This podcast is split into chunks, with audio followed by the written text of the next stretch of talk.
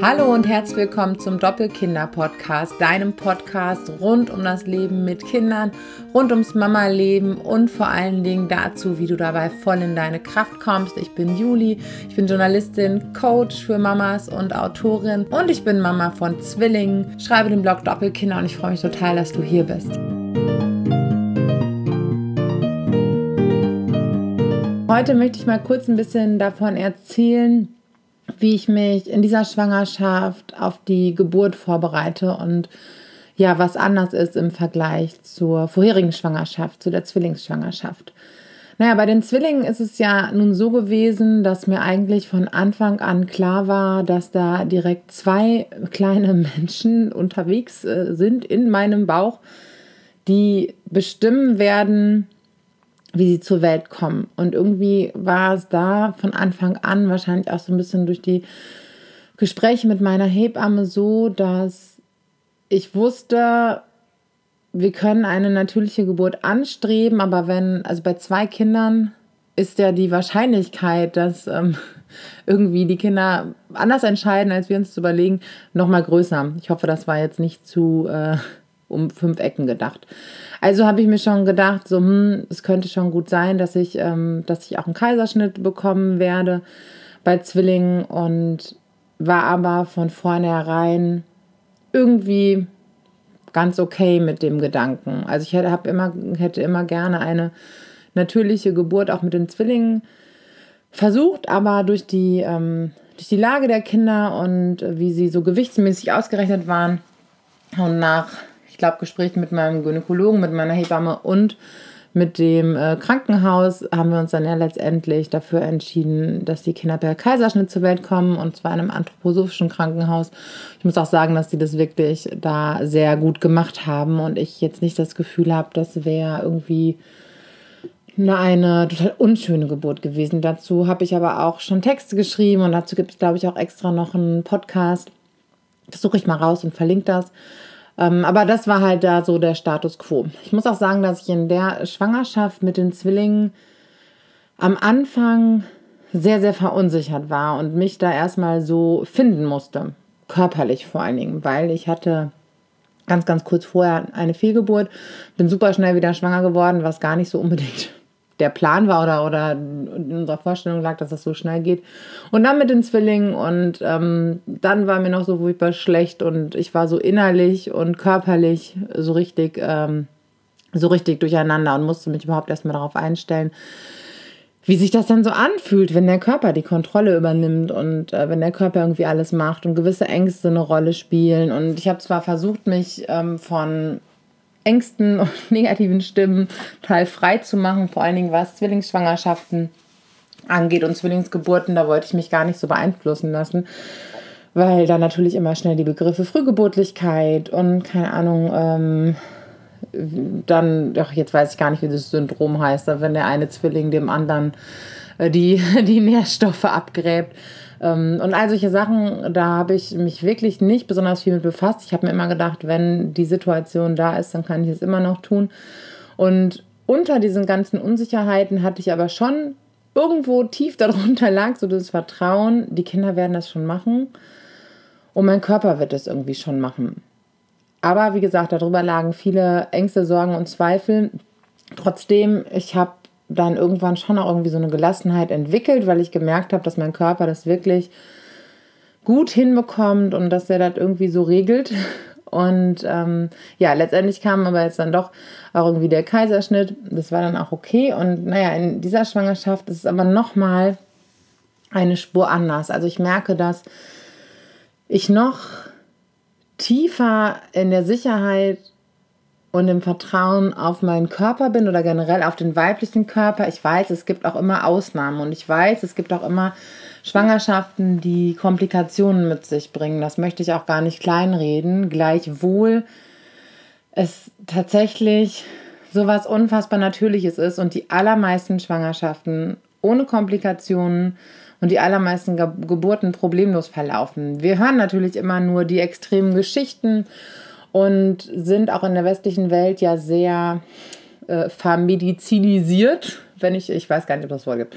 ähm, was das Ganze so angeht. Also Krankenhäuser bzw. Geburten werden sehr schnell mit Krankenhäusern, mit Narkosen, mit ähm, Medikamenten und all dem in Verbindung gebracht. Und ähm, so natürlich macht das was mit unserem Unterbewusstsein. Natürlich setzt sich daran irgendwo der Gedanke fest, oh, es geht nur mit total krassen Schmerzen und es ist eine unsichere Situation. Ich brauche dafür äh, medizinische Begleitung, da muss ein Arzt da sein. Ich brauche die und die Umstände und das wirkt in ganz vielen Frauen mit und ich kann mich da auch nicht komplett von freisprechen. Aber jetzt ist es halt so, dass ich dann nochmal intensiver so in diese, in diese natürlichen Fähigkeiten meines Körpers hineingehen möchte und ja, mich mit diesem Gedanken auch so auf die Geburten, auf die Zeit danach vorbereiten möchte, weil ich jetzt auch wieder erlebe, mein Körper macht ja einfach. Der kümmert sich ja um alles. Ich sorge dafür, dass ich ausreichend schlafe, soweit es halt geht, ne? Und ähm, dass er was Anständiges zu essen bekommt, dass ich mich äh, bewege, dass ich mich entspanne, dass ich Dinge tue, die mir gut tun. Und den Rest macht halt mein Körper.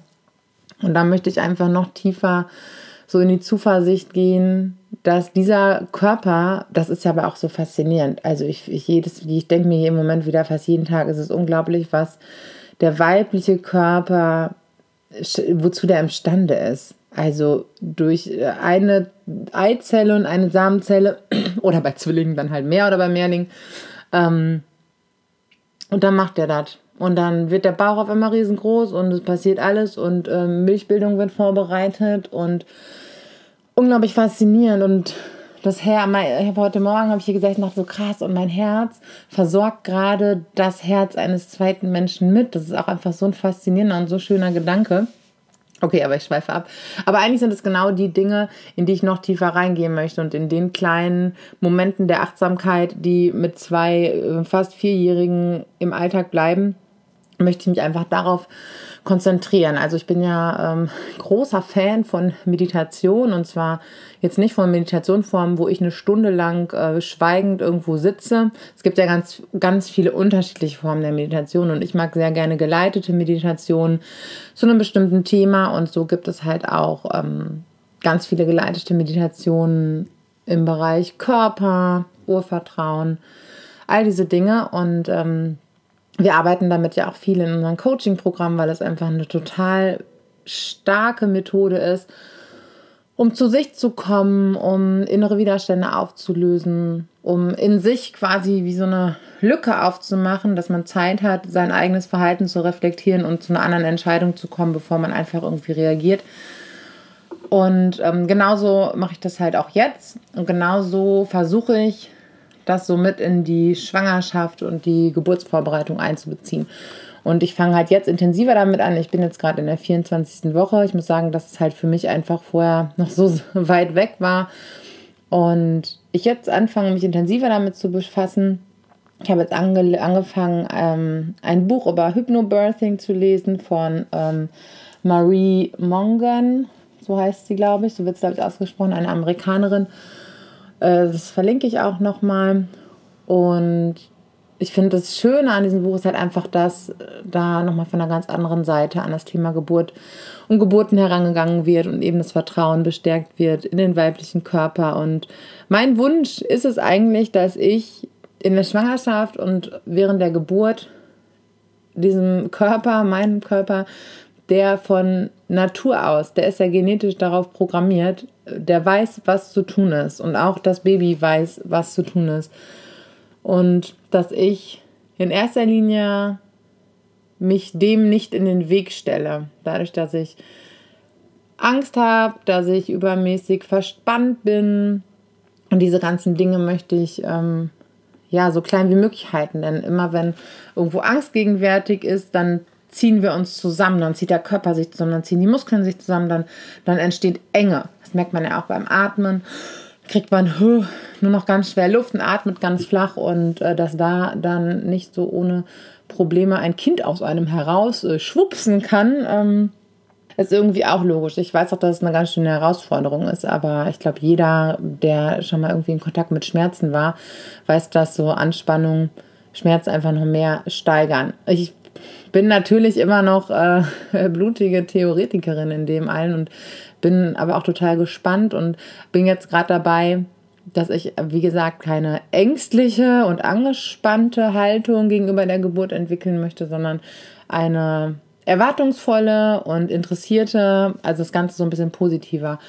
Und das kann ich ja beeinflussen. Das ist ja meine innere Haltung. Und das tue ich eben dadurch, dass ich mir entsprechende Informationen besorge und dass ich genau selektiere, welche Informationen ich haben möchte. Und ich habe eine sehr tolle Hebamme, ähm, mit der ich zusammenarbeite, die mich da total unterstützt, die sehr positiv ist, sehr vertrauensvoll, ähm, die schon hunderte Geburten begleitet hat und ich kenne sie auch schon seit oh, mittlerweile zehn Jahren, glaube ich. Und ähm, das ist ein riesengroßes Geschenk, dass äh, die, wir diese Frau an unserer Seite haben. Und ich bin, äh, für mich ist es auch ein riesengroßes Geschenk, dass ich nochmal schwanger sein darf und nochmal ein Kind bekommen darf und nochmal so in der Situation bin, mich nochmal ganz anders darauf vorzubereiten. Also bei den Zwillingen war das schon so, dass wir, wir haben zwar einen Geburtsvorbereitungskurs gemacht an so einem Wochenende und der war auch schon, das war auch schon kein konventioneller, das hat eine, eine Hausgeburtenhebamme gemacht.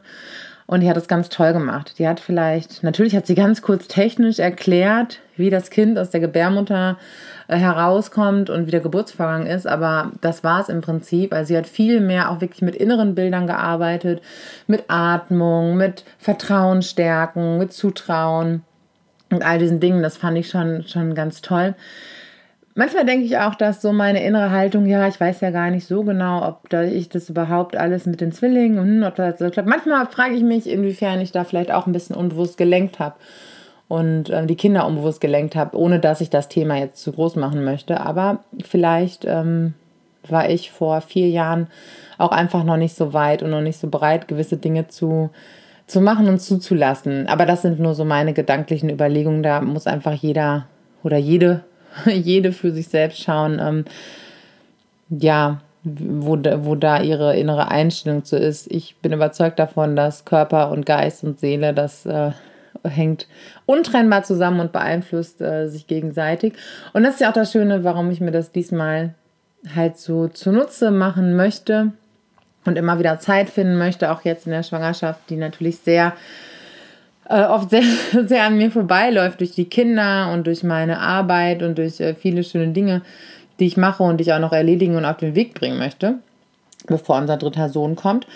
Aber trotzdem will ich jetzt so vermehrt mir auch immer wieder die Zeit nehmen durch ähm, positive Literatur, durch positive Geburtsberichte, durch Hypnobirthing, was ja auch eine Form der Selbsthypnose ist. Für diejenigen, die das jetzt, äh, für die das jetzt irgendwie ein bisschen abgefahren klingt, ähm, Hypnose hat, fängt ja nicht erst an, wo irgendjemand mit einem Pendel vor dir sitzt und dich in eine Trance bringt. Im Prinzip betreiben wir alle tagtäglich Selbsthypnose durch die Dinge, die wir uns erzählen, durch unsere Glaubenssätze, durch Gedanken, dadurch, dass wir uns erzählen, dass, ähm, was weiß ich, meinetwegen Geburten gefährlich sind, ist auch eine Form der Selbsthypnose. Und es ist einfach ähm, es wäre verschenkt, wenn wir das nicht für uns nutzen würden. Sowohl im Bereich der Schwangerschaft und der Geburten als auch in allen möglichen anderen Lebensbereichen. Es ist immer wichtig, sich darüber bewusst zu werden, was erzähle ich mir eigentlich, wo, über welche Themen erzähle ich mir eigentlich Geschichten, was erzähle ich mir eigentlich über mich und stimmt das überhaupt? Und was könnte ich mir eigentlich Besseres erzählen, damit ähm, ja, mein Leben sich anders anfühlen würde. Und äh, genau, dann tauche ich gerade so, so ein bisschen ein und möchte dann noch ganz tief so ins Vertrauen auf den weiblichen Körper und die weiblichen Kräfte und genauso über die Geburt hinaus. Ich habe zwischenzeitlich großen Respekt davor, so vor dem Wochenbett und der ersten Zeit mit Baby und äh, unseren Jungs, wie das so werden wird. Und dass ich auch da in so eine Vertrauenshaltung reingehe. Und zwar, dass ich die jetzt schon übe, dass ich die in Situationen, wenn es chaotisch wird und wenn es emotional wird, und die werden ja kommen, das kann man nicht verhindern, das gehört ja einfach mir zu, aber dass ich mir dann so einen Anker schaffen kann, dass ich dann ganz schnell so eine Erinnerung abrufen kann und einfach so, okay, es ist normal und es ist nichts Schlimmes und es ist alles okay und wir schaffen das. Dass ich da irgendwie so eine Haltung entwickle. Also ähm, bislang ist tatsächlich auch kein Geburtsvorbereitungskurs in dem Sinne ähm, geplant. Ich arbeite mit meiner Hebamme zusammen. Ich ähm, arbeite jetzt mit Hypnobirthing. Ich mache ja generell sehr viel Yoga und Meditation. Und das ist jetzt erstmal so meine persönliche Art der Geburtsvorbereitung. Ich kann mir vorstellen, dass das vielleicht nicht jedermanns Sache ist. Bin ganz gespannt, wie ihr das vielleicht macht oder gemacht habt. Und ähm, ach so, ich finde es halt total wichtig, dass wir ähm, unseren Kopf halt bewusst mit Dingen füttern. So wie ich es jetzt mit dem Buch mache, äh, versuche ich halt auch mir positive Inhalte. Zum Beispiel gibt es ähm, ganz, ganz tollen, spannenden Geburtsbericht von, äh, von der Sandja, von, ähm, kennt ihr bestimmt, Live with äh, Sandy und Benny. Sandy und Benny, so, ähm, die ihr zweites Kind in der Hausgeburt auf Teneriffa zur Welt gebracht hat. Äh, auch mit einem, nach einem Kaiserschnitt. Ihr erster Sohn war ein Kaiserschnitt und wie sie halt auch ganz ähnlich daran gegangen ist und ähm, noch von anderen Bloggerinnen, die sich darauf vorbereitet hat. Und das meine ich halt eben damit, dass ich mir positive Beispiele anschaue. Und zum Beispiel Sanjas Geburt war die Geburt ihres zweiten Sohnes, der ähm, kam mit den Füßen zuerst zur Welt. Und das ist ja auch so eine Sache, wo man sagt, so, und im Prinzip war sie ja nach dem Kaiserschnitt auch eine Erstgebärende, so wie ich das jetzt auch bin auf dem Papier. Das ist total witzig, wo man schon Kinder hat. Und ähm, in was für einer Ruhe und was für ein Vertrauen sie da reingegangen ist. Und das, also, das ist, geht mir total nahe, das Video. Das ist wunder, wunderschön, wie sie es erzählt. Und ähm, wir alle haben immer in den Köpfen, oh, Beckenendlage und, und wer weiß wie, das ist unmöglich. Und ähm, ist aber gar nicht so. Na, also es ist jetzt nicht so, dass ich da nicht auch Respekt vor hätte, aber ähm, ja, also wenn ihr euch da mal eine große Portion Ermutigung, Inspiration, wie Geburt auch sein kann und wie sie vielleicht auch eigentlich äh, vorgesehen war oder vorgesehen ist äh, von Natur aus. Dann könnt ihr das angucken. Ich sammle mal ein paar, paar Links und packe die noch unten rein, was ich mir so anschaue und anhöre. Genauso gut gibt es auch einen tollen Podcast von Laura Seiler und ihrer Schwangerschaft. Ähm, jetzt muss ich mir gleich mal Notizen machen, was ich alles verlinken will. Und ähm, genau, und ich glaube, das sind alles positive Dinge, die man in sich abspeichern kann und in Situationen, in, die man sie dann, in denen man sie dann benötigt, dann kann man das abrufen. So. Gleichwohl ist es natürlich wichtig, dass wir eine medizinische Versorgung haben, dass wir eine medizinische Nachsorge haben. Mir ist halt auch schon bewusst, dass ähm, die Errungenschaften der Medizin da sehr viel für Kinder und Mütter tun und ähm, finde es immer nur wichtig, dass die Geburt und die Schwangerschaft da auch eine gewisse Natürlichkeit behalten dürfen. Und dass wir Frauen uns halt, ähm, ja, die auch irgendwie so bewusst, ich will jetzt gar nicht sagen erkämpfen, aber dass wir das für uns bewusst einnehmen, weil das sind unsere, das ist unser Körper, es ist unser Geburtsprozess, es geht uns und unsere Familie was an und dass wir da die größtmögliche Selbstbestimmung einfach haben. Ja, so viel dazu äh, zu meiner momentanen Geburtsvorbereitung, die eher so eine nach innen gewendete ist. Äh, ich bin gespannt, wie ihr das erlebt habt und erlebt und freue mich total über eure Kommentare, gerne auch über weitere Buchempfehlungen oder Geburtsberichtempfehlungen. Bitte nur in die sehr positive und natürliche äh, Ecke. Und ja, ich wünsche euch einen schönen Tag. Danke dass ihr hier seid, dass ihr mich begleitet und bis bald.